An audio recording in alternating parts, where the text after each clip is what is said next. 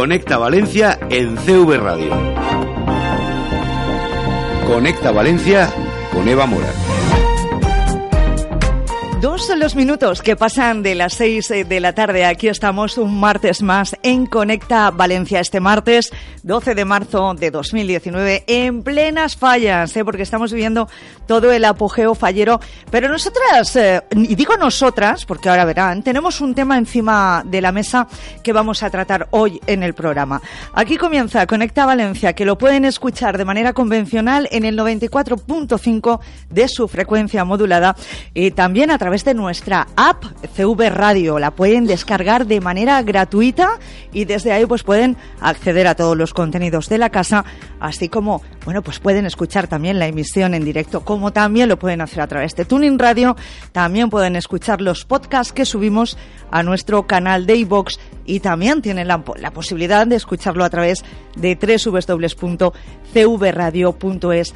Y si además les ha gustado el programa y quieren volver a escucharlo, pues lo pueden hacer el sábado entre las 9 y las 10 de la mañana, motivo por el cual pues saludamos también a toda la gente que nos escucha en fin de semana.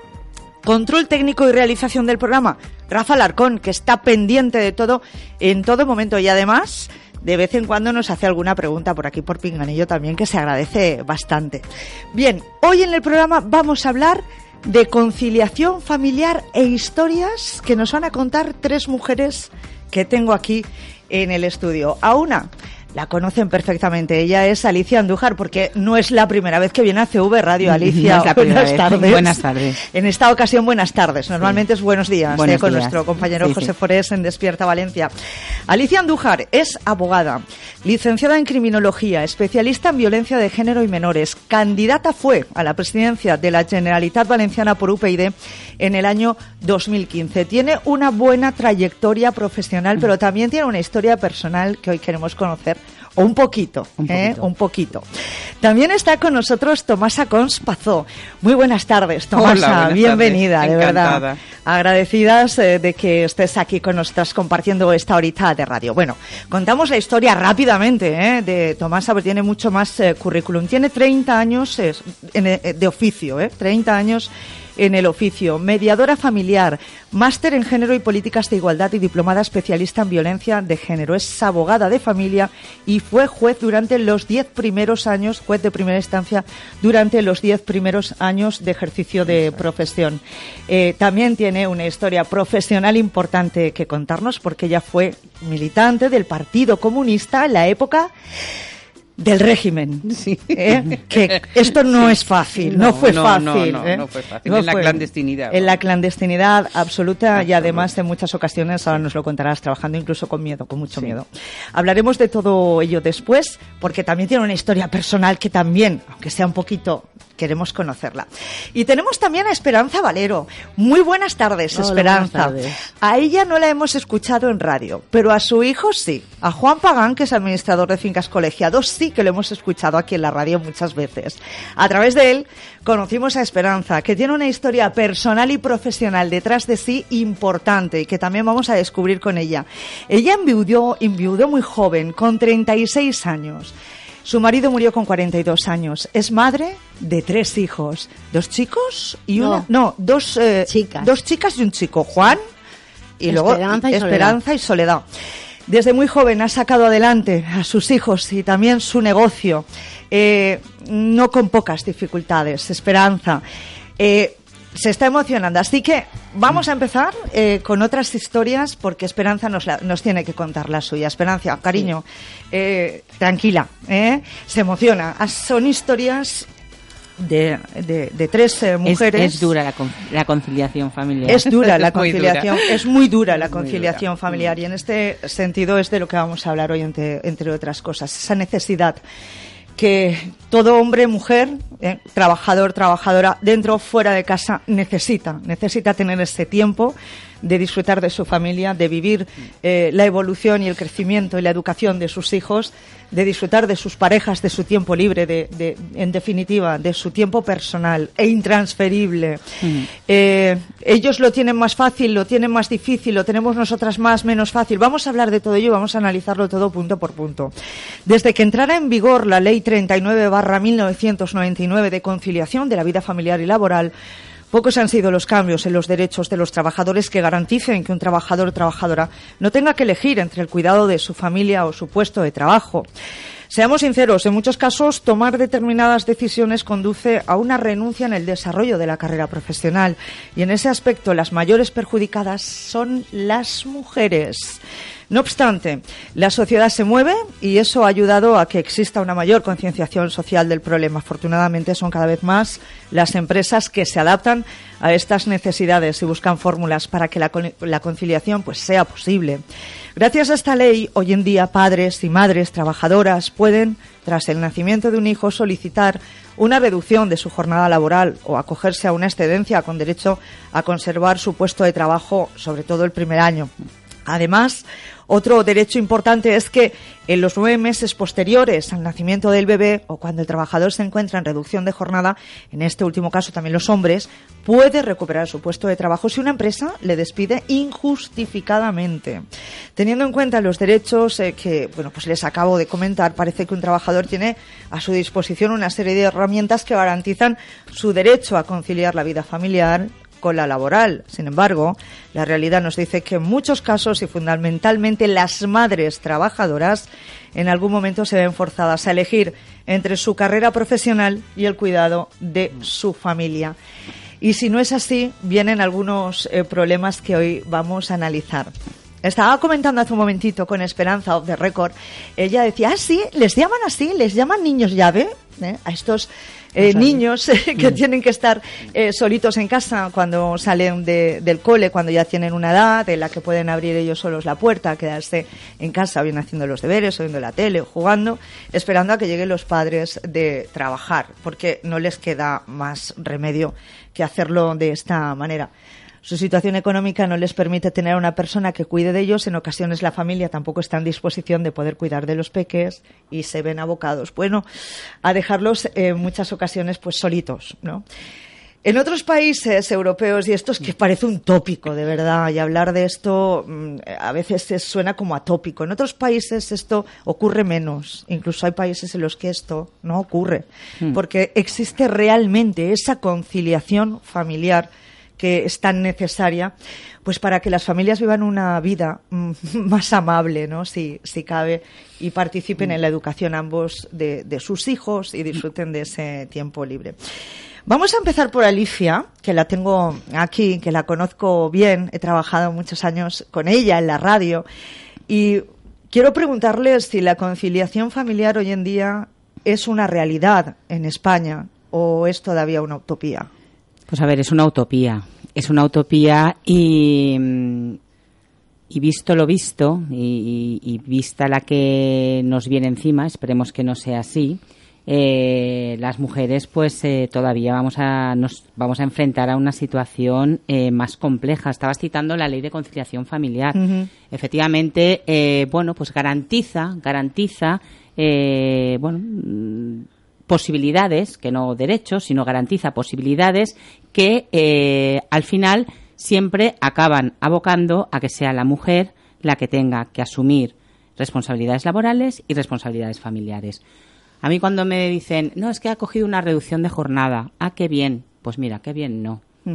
Qué bien no, porque eso supone que esa mujer eh, en esos años que va a tener reducción de jornada, en los que sí que se va a poder ocupar de su familia, resulta que se va a ver perjudicada también en los derechos que pueda tener posteriormente cuando se jubile. Es decir, va a cobrar menos pensión de jubilación. Y ahí están los datos, están las estadísticas. Entonces, bueno, sí, son posibilidades que la ley concede y que mejoran la situación, porque, bueno, mucho mejor es eso que no que una se encuentre eh, despedida en la, en la calle como consecuencia de, de tener un hijo. Claro. Pero tienen también esos perjuicios que a día de hoy, desde luego, no se nos han solucionado. No se han eh, solucionado y nos da la sensación de que no todo está en legislar y en, sacar leyes que puedan en un momento dado beneficiar. La sociedad no se puede Si no se implican todos los actores que tienen que implicarse para que esta situación se normalice. Estamos años luz, Tomasa. Todavía, mira, eh, todo cambio es bueno y debe ser mm, bienvenido como las cosas que has dicho de la ley del 99 me parecen bien y las aceptamos. Pero fíjate, desde el 99 han pasado 20 años. Ahí es nada. Ha habido pequeñas reformas, es decir, que hemos cambiado de 16 a 18, mm. de, de 8 a 10 vamos a ver, las, los, por los permisos de paternidad, pero realmente la ampliación ha sido muy poca en relación con los 20 años que lleva la ley. Eh, tú decías el, tema del, derecho, que a mí me interesa resaltar como agente de igualdad que soy, que en el año 2007 ya, y lo he leído, pues creo que es muy bonito y me gusta, y lo, además lo he copiado a propósito para leerlo. Muy bien. ¿vale? La ley de igualdad dice que los derechos de conciliación de la vida personal, familiar y laboral se reconocerán a los trabajadores y trabajadoras en la forma que fomente la asunción equilibrada de las responsabilidades familiares, evitando toda su discriminación basada en su ejercicio. A mí esto me llama la atención por dos cosas. Una de ellas, que es fundamental que vayamos a la igualdad entre el hombre y la mujer, fíjate, es decir, la conciliación tiene que ver muchísimo con la igualdad entre el hombre y la mujer. Y después, y sobre todo, es importantísimo que asumamos que es un derecho y tenemos que luchar, primero porque el derecho nos corresponde, pero también la parte negativa, la sombra de ese derecho, que en un momento determinado un legislador en concreto y también determinado nos la puede quitar. Exacto. Entonces, eso eh, me gustaría resaltarlo para empezar, ¿vale? Muy bien. Después, eh, siempre recae, porque dices de otros operadores sociales que deben de estar implicados, claro. Entre ellos las empresas, claro. Las empresas por los planes de igualdad. Hay muy pocas empresas que tengan un plan de igualdad y que lo lleven. Yo he tenido la ocasión de revisar alguna y a pesar de que hay que concederles, eh, decir, oiga, muy bien, lo hace usted muy bien, ha hecho usted un plan de igualdad, se preocupa, pero claro, son planes de igualdad muy flojos para cumplir la ley y, nada más. Hay que profundizar más. Pero sobre todo, yo empezaría, punto uno, corresponsabilidad, educación en corresponsabilidad. Educación en corresponsabilidad, importantísimo. Desde el principio. pero desde, desde el principio. Desde pequeños. Desde pequeñitos, vamos, desde primaria. Es mm. importante que esto se asuma como algo natural y algo justo. efectivamente. Como algo justo, sí. Como algo justo. Es que parece que somos las mujeres, que somos feministas, ¿no? O, bueno, vamos a poner solo feministas, ¿vale? De acuerdo. que somos feministas. Es que ahora dice una que es eh, feminista y poco menos que está ya... Que, has dicho, ¿eh? Claro. ver que estoy luchando por los derechos de los hombres y de las mujeres. Exactamente. Y vamos a, a intentar conseguir, claro, conciliación todo el mundo piensa en la mujer. Sí. La mujer trabajadora. Es lo que estaba diciendo Alicia. Es, el problema, es el problema de la educación, no solo en, eso, en, el aspecto de la conciliación familiar, sino también, por ejemplo, en el tema de la violencia de género, que no vamos a hablar de eso, de eso ahora, pero sí que es cierto que el problema radica en la mm. educación. La educación. Si tú a un niño mm, desde pequeño, dos, tres, incluso el ejemplo que él percibe en casa, en casa, claro, lo que le entra por los sentidos en casa, es esa corresponsabilidad, ese niño irá evolucionando en ese en ese sentido. Es que lo verá como algo normal, lo verá natural, lo verá natural. El problema es también cuando, bueno, pues sí, tenemos leyes que aparentemente pues amparan determinadas eh, situaciones, pero la realidad es la que es es techo de cristal, es brecha salarial y son sigue siendo eh, eh, conciliación. El que, bueno, si es que basta, basta con ir eh, pues a la puerta de un, colegio. por ejemplo. Exactamente. ¿Qué cantidad de madres hay recogiendo a los peques? Y qué pocos padres. o abuelas y qué pocos eh, padres hay recogiendo a los peques. Afortunadamente, ahora cada día hay más y más gente joven que se incorpora, pero aún incluso a la propia mujer siendo joven, de vez en cuando todavía le entra el tic de que es ella la que tiene que organizar la casa, porque yo siempre digo lo mismo, la que lleva la comida que hay en la nevera, la mm. que no hay, la que hay que comprar, la que le hace falta ropa a los nenes, la que le eso es la mujer. La gran mayoría, la gran mayoría del caso, con lo cual las mujeres, hay algunos hombres que lo llevan también, pero la gran mayoría son las mujeres. Claro, pero entonces la corresponsabilidad debería ser eso, de poder llevar llevar la familia en conjunto de los dos. Y entre otras cosas porque el niño, los hijos necesitan a papá y a mamá. O sea, que de nada sirve que la conciliación sea de la mujer cuando el hombre está hasta las 10 de la noche trabajando y no aparece tampoco por casa. Porque la figura paterna también es importante en la educación de, se trata de, la conciliación familiar. Y es del hombre y la mujer. Eso es. Eh, el pasado 8 de marzo se celebró el Día Internacional de la Mujer. Hay voces mm. que se alzan diciendo que es necesario que se siga manifestando en las mujeres y es necesario que sigan bueno, pues eh, luchando por conseguir esos derechos que todavía no están eh, asumidos eh, por toda la sociedad en general como algo normal. Y en este sentido es necesario seguir diciendo, bueno, seguimos aquí, estamos aquí, aunque solamente sea un día marcado en el calendario en el que salgamos a la calle, nos manifestemos, caminemos por las calles y, bueno, pues lancemos las proclamas que, que, que, queramos y creamos eh, convenientes. A mí ahora que has mencionado, disculpa Eva también, eh, has mencionado el tema de la, del, del 8 de, de marzo. De marzo.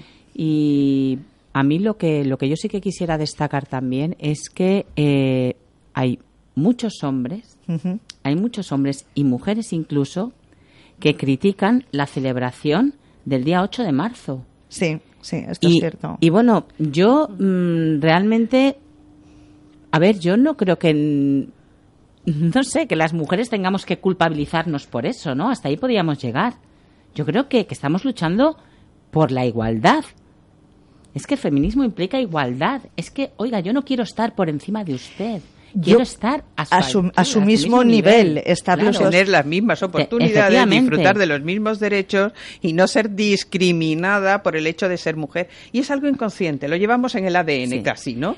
Esa inconsciencia nos lleva a veces a pensar en las mujeres. Es una pregunta que planteo, que no hace falta, por aquello que decía, por esto que estaba diciendo Alicia, que muchas mujeres dicen que no necesitamos eh, salir a la calle a reivindicar absolutamente nada porque todas tenemos las mismas oportunidades. No, no, no, no, no, Habrá, habrá mujeres eh, que a un alto nivel pues las puedan tener, pero en su mayoría todavía no existe esa igualdad de la que estaba hablando también eh, Alicia. Las cosas llevadas a los extremos jamás funcionan. En esto mm, yo ahí sí que tengo que hacer un pequeño matiz. El llevar a los extremos, el que sea una pelea de hombres contra mujeres, no, nos lleva a ningún sitio. es una, una, reivindicación a la que además se suman muchos hombres. Yo solo quiero ocupar mi sitio, no quiero ocupar el, sitio de ningún hombre, solo quiero ocupar el mío, pero quiero que me dejen el mío. Porque lo que hacemos a diario es decir, bueno, estamos muy bien si nos comparamos con otros eh, países que no están, entre comillas, tan desarrollados como en este momento puede estar España, pero es que eh, cuando una rasca un poco se da cuenta de que eso no es así que nos falta mucho para llegar al nivel que tienen otros países en los que esta situación sí que está muy normalizada. Esta conciliación. Totalmente. A ver, lo que nosotros tenemos que mirar es a los que están mejor. No decir, como nosotros, estamos, en vías de desarrollo, pues los demás, no, mire usted, yo tengo que ver y ver el modelo, porque además sé si ha progresado, no ha progresado, cómo ha ido y cómo lo han, cómo lo han hecho. Y aprender de esos modelos. No compararnos no compararme. con los que todavía tienen que llegar a la mitad de donde estamos nosotros en un momento dado, ¿no? En este sentido, por eso hemos querido traer hoy aquí a Conecta Valencia el tema de la conciliación familiar, porque es algo eh, con la que también en campaña política a muchos representantes públicos se les llena el discurso con la palabra conciliación, igualdad, y que luego todo esto eh, te das cuenta que Pero en la vida diaria, no acaba nada. Si tú lo ves en la vida diaria, el día a con observar, efectivamente. No tiene que hacer uno más que pararse a observar eh, pues una calle, una puerta de un colegio, un comercio, un supermercado, eh, a determinadas horas, para ver quién lleva el peso de la casa, por decirlo de alguna manera, la familia y, y, quién se dedica, pues, se a, dedica a, trabajar. Claro. Es una cuestión de elección también, quiero decir. La conciliación familiar en un momento dado también eh, debería de ser una cuestión de elegir. Ah, bueno, debería puede, ser. puede elegir em, el, la parte masculina de la pareja en un momento dado, la que diga, bueno, yo prefiero quedarme al cuidado de los niños o encargarme yo del peso familiar más que tú, porque bueno, pues tú tienes una proyección profesional mejor, yo puedo echar más mano y tengo más flexibilidad a la hora de poder pedir una reducción de, de jornada laboral. Es, decir, es una cuestión también de, llegar a acuerdos. Yo creo, Vamos a ver, yo creo que eso sería posible y lo deseable. Eso sería lo mejor que nos podría pasar. Que en cada pareja, en cada familia pudiera elegir uno u otro el que se va a dedicar en casa, el que se va a dedicar a trabajar. Pero con las coordenadas sociales que todavía tenemos, hacer eso es incluso casi hasta señalarte, es poner el foco sobre esa pareja, ¿no? El marido se queda en casa, cuidar los niños. Esto también pasa mucho. Claro, no es que pase mucho, es que todavía estamos ahí. ¿Que el marido se queda en casa? No, yo no, creo que no. Que, se critique, que se, critique, sí. ah, que el marido se queda en casa. No, que se critique. Ah, que se critique, y, claro, y luego está, si estamos hablando de educación y de corresponsabilidad, que el marido, que el marido diga es que a mí me van a criticar o me van a mirar mal, yo en el trabajo, fíjate que me van a decir si me quedo en casa cuidando a los niños. Hay un estigma social también. Mucho, mucho. Este Socialmente aún todavía tenemos que avanzar. Muchísimo. yo creo que una de las, una de las eh, medidas que yo, que a mí siempre me ha parecido muy interesante, porque eso, bueno, supondría incluso eh, que dejara de haber eh, desigualdad a la hora de contratación a las mujeres, por lo menos desde, desde mi perspectiva, el tema de la, del permiso de maternidad y paternidad. Si fuera los dos iguales, los dos iguales, el hombre y la mujer elegirlo, y además, toda yo creo que lo hemos pensado porque somos mujeres. Pero obligatorio, el hombre, obligatorio. El hombre también pudiera elegir el mismo tiempo de baja de maternal que la mujer. Que la mujer. Se acababa por las tonterías, porque con lo no, cual... que pudiera elegir, no, eso debería ser obligatorio, porque la participación en el cuidado y en la crianza de un hijo recién nacido debe ser, para mí, para mí obligatorio, porque si lo dejas, si lo dejas a su elección, siempre caerá sobre la mujer, ¿no? Siempre caerá sobre, la, mujer. como cae la reducción de jornada eh, para la conciliación. De la misma manera que la mujer opta a, a, la reducción de jornada para poderse ocupar de la familia, sería ella quien tendría el permiso de maternidad y él seguiría estando como ahora desde la libre elección, quiero decir, desde, desde el derecho, eh, porque en un momento dado, porque hay mucha, yo voy a hacer un poquito, eh, a veces, y corregidme, mm. de un poco de abogado del diablo, ¿vale? Es también mi, esperamos. mi, mi papelón, eh, mi papelón.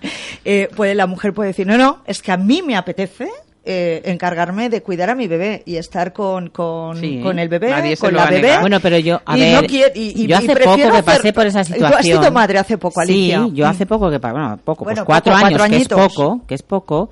Y, y la verdad es que ese tiempo, ese tiempo, mmm, para mí resultó especialmente complejo. ¿Sí? ¿eh?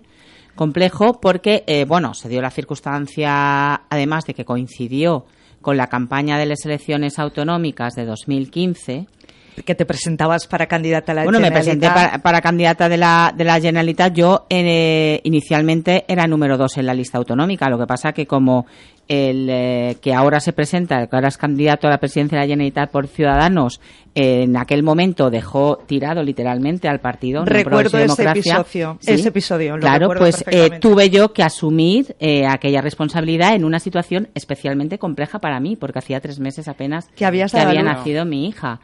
Y, bueno, pues para mí, eh, a ver, yo en aquel momento mm, la, ¿Qué la te política por la, la vivía con muchísima intensidad. Y, y bueno, pues eh, lo, la solución, digamos, eh, bueno, pues más ya no ya no fácil tampoco, pero bueno, lo, lo más conveniente lo más conveniente fue que asumiera yo aquella responsabilidad.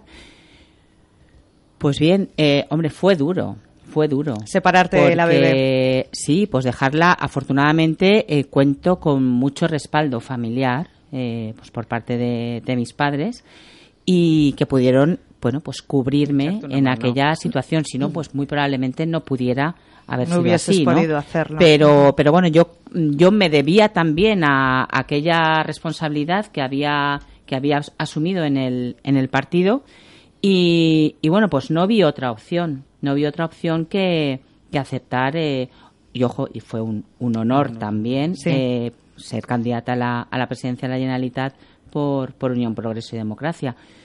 Pero bueno, en fin, eh, fue una decisión. Fue una decisión. Que tuviste, me imagino, que eh, masticar. Sí, tuve que masticar y luego a la larga, un pues bebé tan pequeño. uno sopesa y dice, bueno, pues eh, Eh, en fin, espero que mi hija no tuviera en aquel momento ninguna carencia afectiva. Me imagino que no. Me imagino que no. Es una niña absolutamente feliz. Feliz, absolutamente feliz.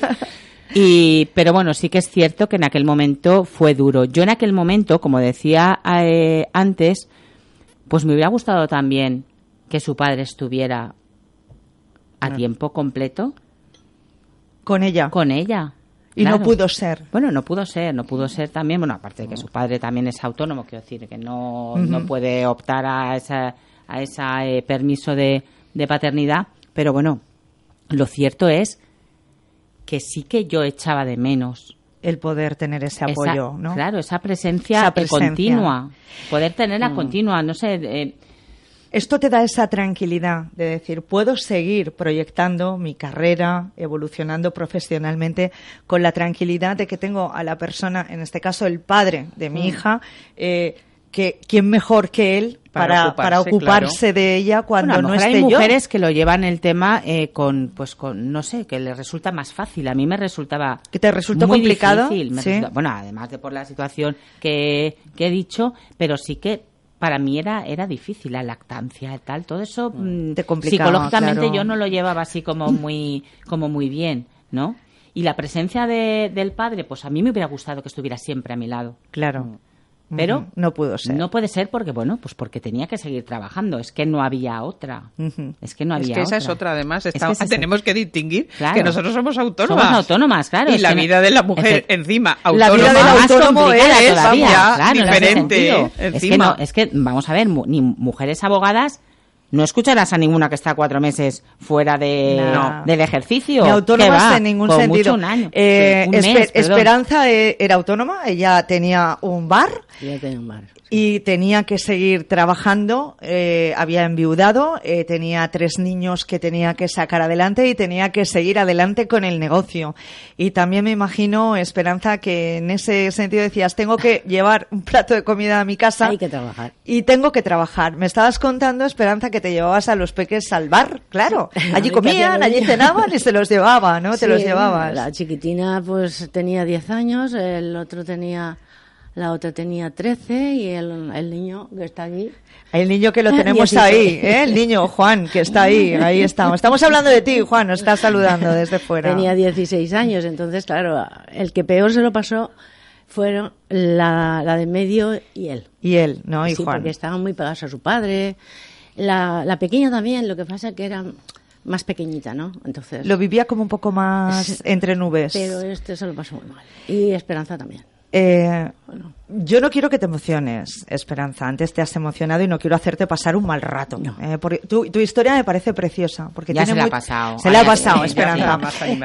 se parece mucho a la historia también que te lo estaba comentando. Que mi madre, ¿no? que enviudó también muy joven, en este caso con cuatro hijos, también con un negocio familiar. No era un bar, era una ferretería, pero también tuvo que tirar adelante con, con cuatro hijos. Yo creo que quizás las mujeres de la familia eh, hemos tenido siempre claro que había que trabajar y luchar y buscarse la vida y no depender de nadie, precisamente porque hemos visto a nuestra madre que no dependía de nadie más que de su propio trabajo, ¿no?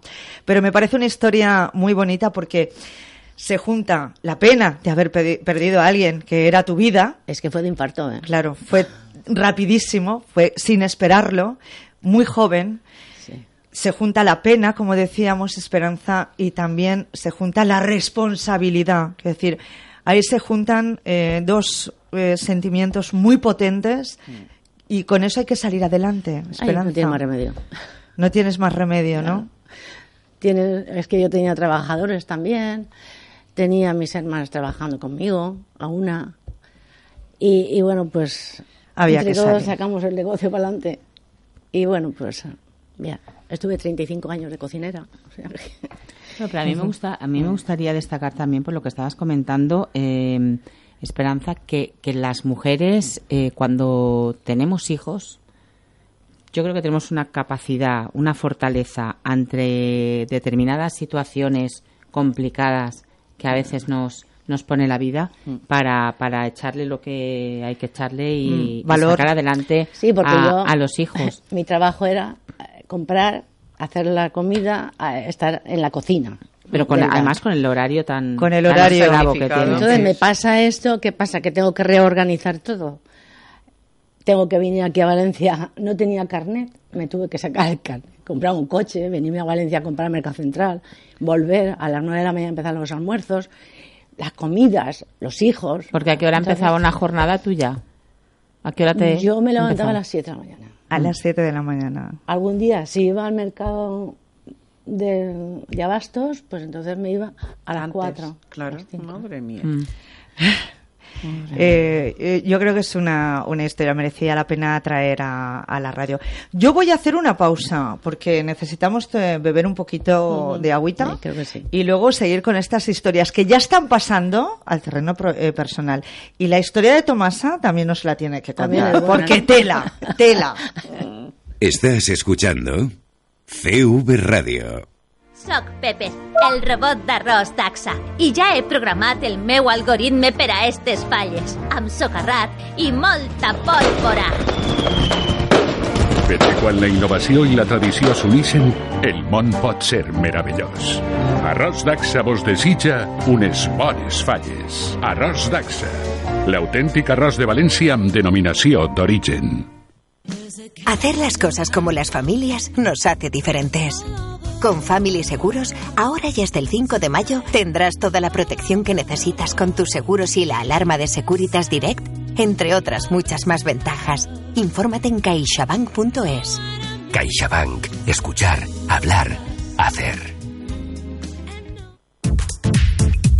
Impacto Diseño. Ríndete a la calidad y diseño de nuestros muebles de oficina. Modernidad y funcionalidad porque nuestra vida ha cambiado y nuestra forma de trabajar también. Impacto Diseño. Avenida Pérez y Valero 194, Valencia. En internet, impactovalencia.com.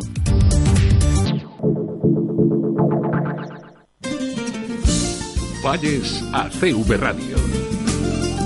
Al de tota la nostra programació trobaràs les falles amb tots els temes d'actualitat, protagonistes, actes per estar al dia en falles, CV Ràdio. 24 hores connectats amb les falles. 24 hores connectats amb València. Hola, soy Inma Aznar y te invito cada martes de 7 a 8 de la tarde a La Ventana de la Moda, el único programa sobre moda en la radio.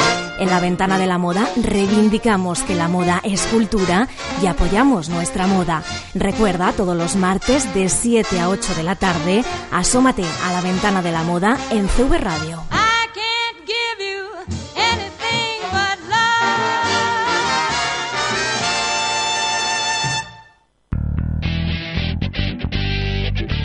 Estás escuchando Conecta Valencia con Eva Mora.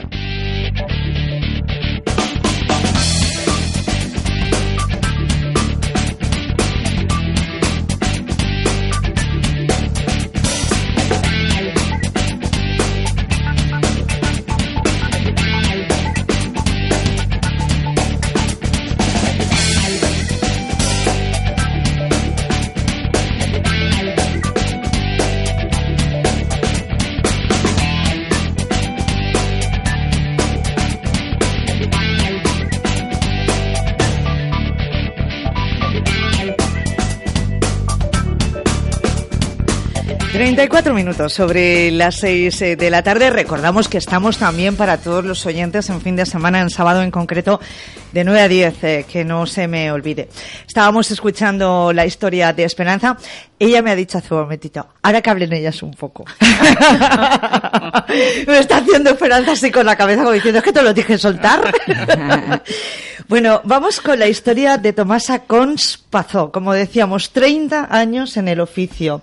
Le tocó pelear una de las épocas más oscuras y más duras para todos en general y en especial para las mujeres en la época de la dictadura franquista.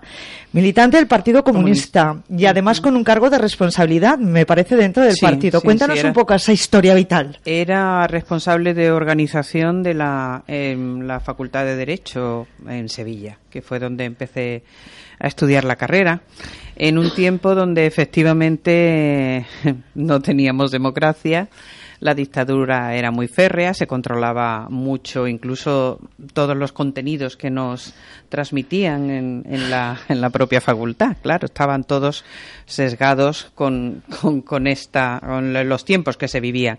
La legislación en aquella época tampoco tampoco favorecía mucho el desarrollo de la mujer, porque en el año 75 siempre hacemos referencia a la, famosa reforma de la mujer casada, que le llamábamos. Madre mía, claro, suena pero arcaico, ¿eh? Arcaico, pero hace nada. Quiero decir, no hace tampoco tanto tiempo la mujer, y eso Esperanza se tiene que acordar seguro, incluso seguro que tuvo algún problema con el negocio o con la viudez. en eso, porque la gente me respetaba mucho. Me daban seis meses de, estar en el negocio. Seis meses te Seis meses. Y digo, bueno, pues si duró seis meses, pues seis meses, ¿no? Pero empecé a trabajar, empecé a cogerle todo la marcha al negocio, como tenía trabajadores ya antiguos y eso, pues le, te dieron un poco de margen ahí para que pudieras levantar un poco la economía familiar. mucho y muchas horas, muchas horas. Tú ten en cuenta que hasta el año 75 la mujer pasaba de la patria potestad, por así decirlo, del padre a la del marido. Sí, sí porque no podía tener ni una cuenta corriente a su nombre. No, no, no, no, no, no, Era increíble. con la autorización, del marido. para, hasta para sacar el carnet de conducir o para tener un negocio. Para vender, para, para cualquier... Eh, para la tenía que autorizar tu padre. Y además yo recuerdo que, por ejemplo, después de haber luchado mucho por la Constitución y porque hubiese un cambio en este país y hubiese una democracia, pues resulta que yo no pude votar la Constitución.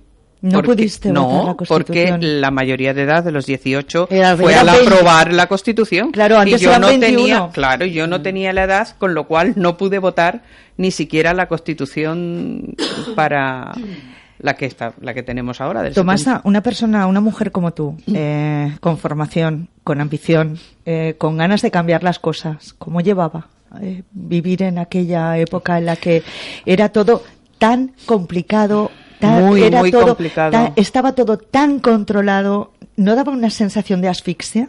Pues sí, daba una, sensación de asfixia y de todo, pero realmente era, tenías también la sensación de libertad. Sí. Era como el pececito cuando sale, ¿no? a la superficie que va buscando el aire y sobre todo mucha esperanza de que esto tenía que cambiar sí o sí tenía que cambiar. yo en la vida me hubiera pensado, también era joven, como dice el autor, feliz e indocumentada.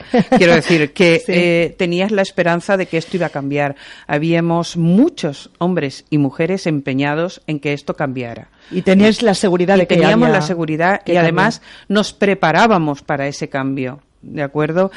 todo lo que yo desde pequeña siempre supe que lo de la mujer que nos estaban enseñando no se correspondía para nada con lo que eh, con lo que yo sentía que tenía que ser. Es algo que lo piensas y dices, no, yo por ahí no voy. No voy a ir. Y entonces ya recuerdo pues aquello que dices, bueno, ¿por qué casarte y por la iglesia y por qué no poder vivir juntos y por qué tener hijos sí o hijos no? Todas esas cosas ya decías, uy, y claro, no es para hacer proselitismo porque ya el Partido Comunista desgraciadamente no, no está ni en funcionamiento ni nada, pero mm, en aquella época, claro, todos los partidos de izquierda en ese sentido colmaban un poco esa esperanza porque todos luchaban eh, por, por, estas cosas. Por, llegar a esta apertura y, y a esta democracia.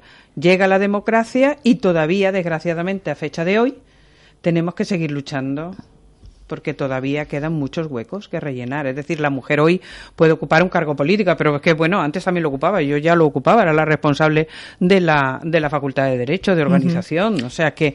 Claro. Sí, pero es que eh, yo creo que, que de la situación ya mm, que tú relatas en aquel momento era la lucha por conseguir derechos. Claro, por, eh, era esa motivación. Por eso había esperanza. Claro, pero, Sí, sí, efectivamente, pero ahora la lucha es porque el cambio se materialice socialmente. Y se perpetúe, quiero decir que no cambie. Sí, pero que, que, es lo que comentábamos al principio, es una cuestión de educación. De educación. Es que tú puedes poner 20 leyes. Da igual. Y si no, si la educación, si, si, si los individuos no mm, cambian. No se mueven. No se mueven, no evolucionan todas las leyes pues que ya puedes poner todas las leyes que, seguirá siendo la mujer la que pida la reducción de jornada. Posiblemente Esperanza en su familia también vio en su día eh, un referente para saber que tenía que, que salir adelante, o sea que eh.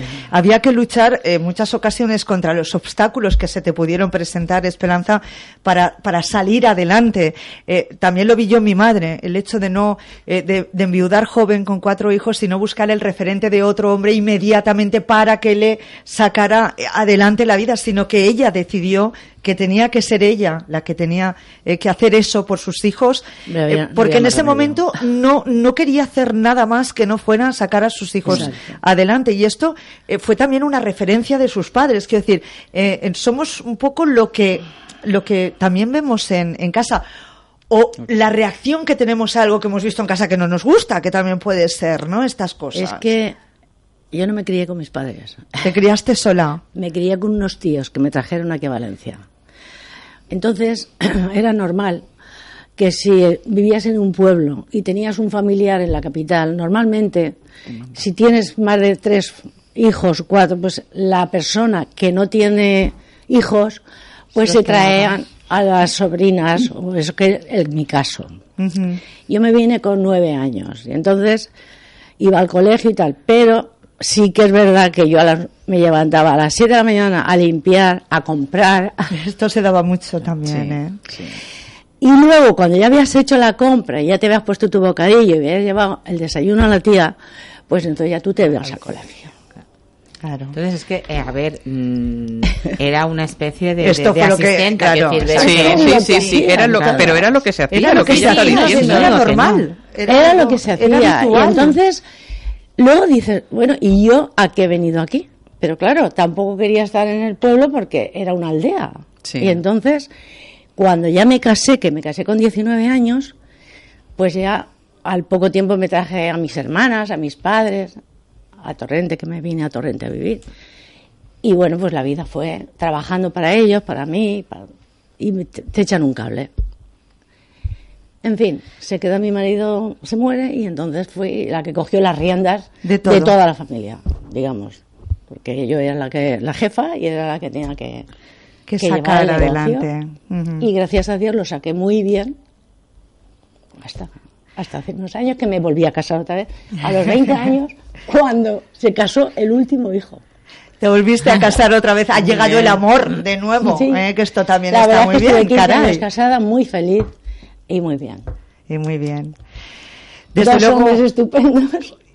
Claro. Y mira la suerte que tuve. Y, tres hijos maravillosos. Y tres hijos maravillosos y ocho nietos. Y ocho nietos. Eh, yo es que quería traer también la historia de, Esperanza, eh, porque es una historia muy habitual en aquella época. Muchas eh, mujeres muy jovencitas venían a la capital o a los pueblos mm. más grandes, como dice ella, de un pueblo muy pequeño, de una aldea porque, bueno, pues venían con la tía. Y luego, ¿qué hacían? Pues un poco de todo. ayudar en la mm, casa, ¿no? se decía, teníamos que saber de todo. De todo, porque el día de mañana te tienes que casar y tienes mm. que estar eso no sé si tú lo habrás oído. Y tanto, pero y tanto. Tienes, que, estar guapa para cuando venga el marido que te vea guapa y tienes que tener la casa arreglada y bien arreglada y todo el marido todo lo que necesite. Y el aquel de que ¿Eh? tienes que aprender a cocinar para eh, hacer la comida para tu marido para cuando te cases. Y yo decía, ¿y si me quedo soltera no puedo comer?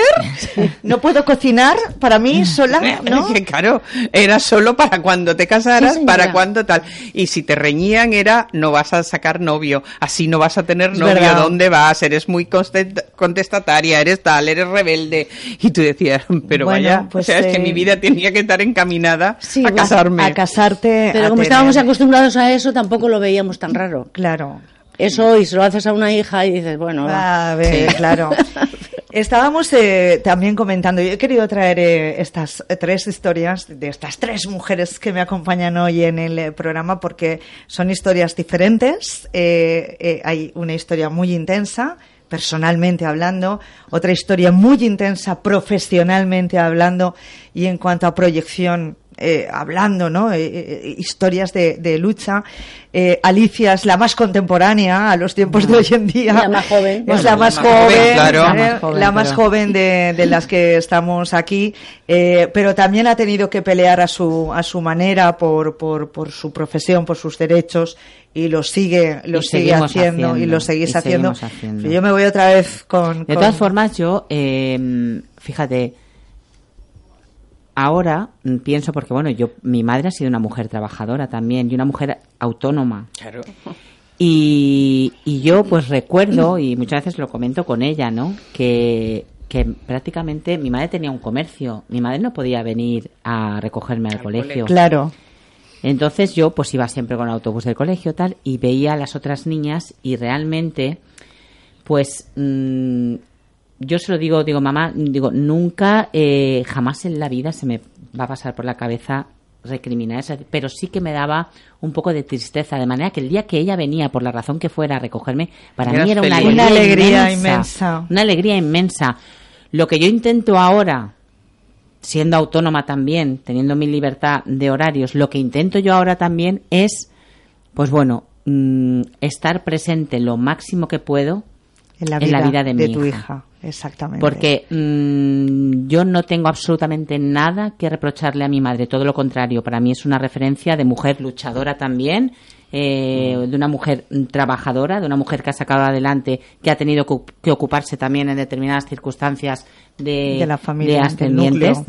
y, y en este caso, eh, pues bueno, mm, yo intento, yo intento eh, poder lo que os digo, mm, aunque no haya una eh, pues bueno, yo no puedo, como, como autónoma, yo no puedo decir, bueno, es que tengo derecho a reducción de jornada. No, porque si reduzco jornada por un lado, la voy a ampliar por otro, porque el trabajo hay que hacerlo sí o sí. sí, sí exacto, hay unos compromisos Pero que sí que intento mm, acoplar el horario, amoldarme a, eh, pues sacas como sea la conciliación, ¿no? Aunque sea haciendo encaje de bolillos. Es que digo yo, has sacado la palabra mágica, horarios. Horarios. A mí eso me llama muchísimo la atención.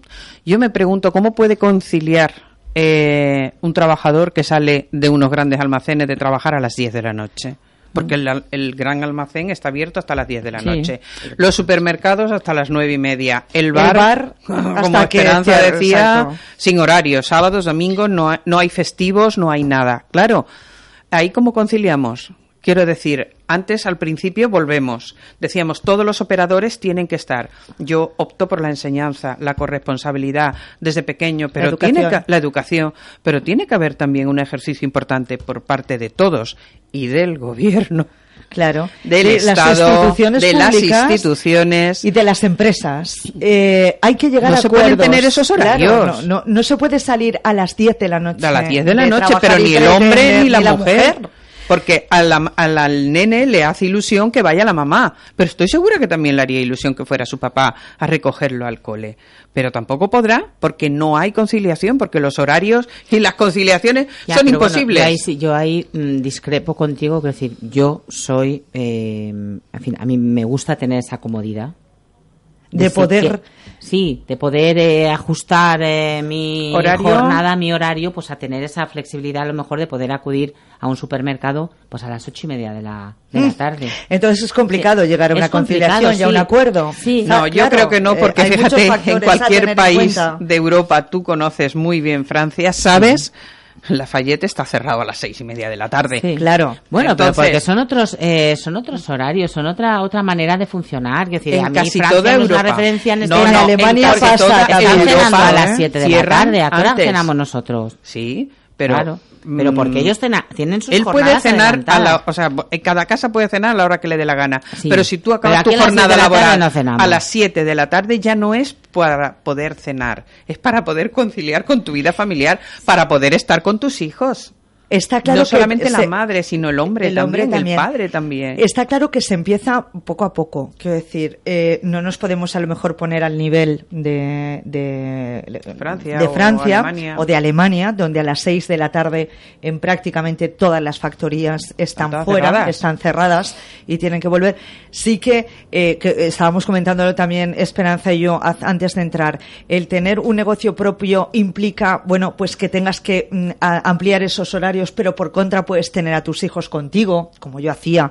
Salía del colegio, merendaba en la ferretería detrás del mostrador, eh, hacía los deberes en la ferretería y cuando bajaban las persianas nos íbamos a casa. Yo he estado también en esa Pero que, por ejemplo, empresas, eh, industria, que puede tener un horario en el que eh, se acorte la jornada por bajo, quiero decir, se acabe antes, no se acabe tan tarde de trabajar a las 8, a las 7 de la tarde, mucha industria todavía está en marcha. Los horarios que tenemos es una locura. Es que ¿eh? mm, habría que empezar por las empresas eh, que tienen posibilidad de poder acortar horarios por bajo, aunque sea ampliarlos por, por arriba, para intentar conciliar de alguna manera. Yo sé que a lo mejor más de un empresario, más una pyme está, está escuchándome, está diciendo, está loca, que está diciendo, no sabe ni lo que ni lo que dice, pero hay que empezar a hacer pequeños sí sabemos lo que decimos, sí sabemos. decir, por la parte que se pueda, no sería interesante empezar a hacer pequeños esfuerzos para que tanto padres como madres puedan pasar más tiempo con sus hijos, que en definitiva eh, eh, tienen que recibir esa educación emocional por parte de las familias. Es que la conciliación familiar, insisto y repito, es para el hombre y la mujer. Claro, por eso. Tanto que la que más le afecta es la mujer, de acuerdo, por toda la historia nuestra, por todo lo que llevamos, porque es educacional, cierto. Pero que hay que tender a que sea la conciliación para el hombre y la mujer, igual, exactamente igual. Y ahí ya sí que intervendría de nuevo empresas, industrias, los horarios. Claro. Que, que te viene muy bien, pero yo pienso que si todos nos acostumbráramos, te aseguro de que nadie iría a comprar un domingo, de que no irían de 8 a 10 no iría nadie a, lo comprar. Mejor el tema de las jornadas continuas también en las eh, en los colegios, pues es un buen principio. Y las jornadas continuas también en empresas con turnos, quiero decir que pudieras conciliar de alguna manera, bueno, está tengo dos semanas sí, dos semanas de mañana o una semana de mañana, una semana de tarde, vamos acoplando un poco nuestros horarios, eh, nuestros hijos nunca pierden de referencia a papá y a, mamá, sino que tienen a los dos, a uno de los dos tiempos. Bueno, es que claro, si te das cuenta, si te das cuenta, eh, por estas, eh, tú conoces bien las estadísticas luego, eh, Tomasa, en los casos de separaciones. Mm. de las guardas y custodias. Claro, porque eh, ahora pues se parece como guardia y custodia compartida, como que, que, que, se le trata de dar un empujón a la guardia y custodia compartida. Vamos a ver, para mí, para mí la guardia y custodia compartida empieza en el momento de la gestación. Corresponsabilidad. Sí, sí, no solamente cuando se rompe la pareja que hay que hacerse cargo eh, de los hijos. No, no. Desde el primer momento, desde el primer momento tiene que haber esa eh, corresponsabilidad, que no participación, ¿eh? porque mm, es yo te ayudo, ¿no? Efectivamente. Claro, yo no, si yo ayudo. Yo ayudo en casa, yo te he hecho la compra. Claro. Efectivamente. Se te ha olvidado cuando vas a comprar, se te ha olvidado comprar La, mantequilla y tú, perdona, pero si has venido tú, se me ha olvidado a mí también. No, es, que, es, así. Y, y, bueno, pues es eso, tiene que haber esa corresponsabilidad, pero desde el primer momento. ¿Por qué? Porque luego, en el momento que se produce, estamos hablando de estos casos concretos, rupturas, divorcios, mm. separaciones, pues bueno, mm, realmente no puede en ese momento reivindicarse eh, vamos, yo, yo lo veo así, es decir, reivindicarse en ese momento como el padre del año. Pero fíjate, usted padre del año desde el primer, momento. mira, tú sabes, y eso lo hemos hablado y lo vemos todos los días en los juzgados de familia, que hay padres, desgraciadamente, te lo digo, o sea, para mí es desgraciado el tema, pero por otro lado me alegro, o sea, es que hay padres que se encuentran a sus hijos cuando se separan, me explico. Mientras, es, así. Mientras están juntos y están casados, como es la mamá la que se ocupa, pues yo entro, salgo, me refiero con la cuestión del trabajo y tal, todo bien, todo bien, y a lo mejor cuando llego ya están hasta acostado, lo veo los fines de semana. Claro, en el momento en el que empieza las visitas pautadas, ya no digo de custodia, visitas pautadas, fines de semanas alterno, empiezan a descubrir y a ver a sus hijos, a descubrirlos y a verlos en el sentido ya de persona y de descubrirlos, porque hasta ahora la corresponsabilidad no existía. la estadística es la que es, Tomás. Aproximadamente un 60% de las custodias son maternas. Son maternas. Solamente eh, un 30 y pocos por ciento son, custodias compartidas. Eh, tenemos eh, tres formas de haber vivido la vida, o sea, tres maneras de haber evolucionado en la vida. Está, por un lado, esperanza, hizo lo que tenía que hacer cuando lo tuvo que hacer, asumió una serie de responsabilidades que era lo que tocaba en aquella época en la que no tenías eh, prácticamente capacidad de movilidad, entre comillas, y al final ha tenido una vida valiente ahora es feliz, está guapísima y, y, ha sido, y de verdad, un placer tenerla. Tenemos por otro lado a Tomasa, que le ha tocado pelear, mm. luchar, padecer. Sí, cambiar las pero me siento muy orgullosa. ¿eh? Claro, es que son dos maneras de haber vivido vuestra profesión y vuestra vida personal diferentes, incluso la de Alicia, ¿no? Que lo ha tenido todo como más hecho. Mm, ¿eh? sí a ti, Tomasa, te ha tenido que... Ella ha tenido que, asumir, ella ha tenido que, cambiar y nosotras, por, porque estamos muy próximas, tenemos que continuar un poco... Con eh, pero, avanzando, avanzando. Exacto, avanzando. Ellas dos eh, lo han tenido pues un poquito más complicado, porque a ella, eh, a, Esperanza muchas veces la cabeza le iría a dos mil por hora. Y diría, bueno, ¿cómo hago? Y a ti igual, Tomasa, el querer hacer cosas y ver situaciones injustísimas y decir, oye, ¿y que esto va a costar tanto de, de hacerlo? El día que lo conseguiste, el día que se consiguió tener una democracia, pues eh, que fuéramos más libres. Aunque no sea políticamente correcto, pero uno de los días más felices de mi vida, fíjate, no fue ni la legalización del Partido Comunista, no fue ni siquiera el día de la Constitución. De la Constitución. Ni, el 20 de noviembre. sino realmente que iba a decir, la noche electoral en la que por primera vez ganó el PSOE. Ganó el PSOE. Ganó el Con Felipe González, a, la cabeza. a la cabeza. ¿Sabes? Esto es una Eso realmente es una no para los que hemos peleado en, la, en, la dictadura, para nosotros fue un momento muy importante. Y yo esa noche la recuerdo, me pasé toda la noche frente al televisión llorando de felicidad, de emoción, sinceramente. Esa noche la recuerdo con, con mucho cariño y fue una noche muy especial. Fíjate que eh, eh, yo no, no sé si Alicia estaba pensada, imagino que sí, cuando ganó Felipe. Eh, claro, sí, ya tenía yo 8 o 9 años. yo tendría unos 12 pues, o por ahí. Eh, y yo recuerdo perfectamente eh, la pegada de carteles con la foto de Felipe González, que además como era una cosa tan guapa para aquella época. claro. era, un político joven, quiero decir, claro. No tenía nada que ver con estos señores, con la mm. brillantina que veíamos habitualmente en la televisión, pasados de kilos, etcétera, etcétera, con poco pelo. Era un chico joven y yo recuerdo a las compañeras de arrancar y despegar los cartelitos de Felipe González.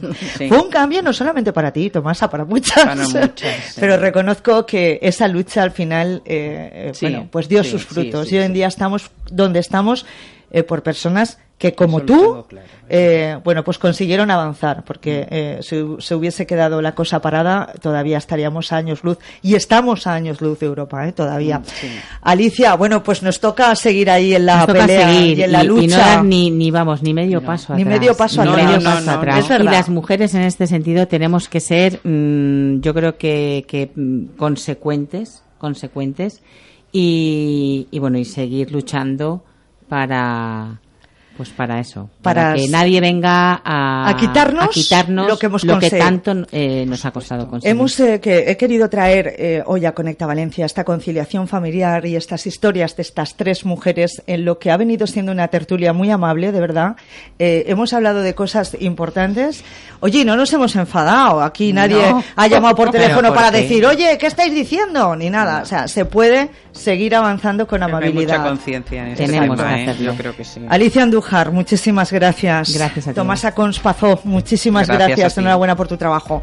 Esperanza Valero, muchísimas gracias por haber venido y haber hecho este esfuerzo. Y tengo que decir que hace unas galletas, no es por nada, ¿eh? pero hace unas galletas que nos las trae aquí a la radio.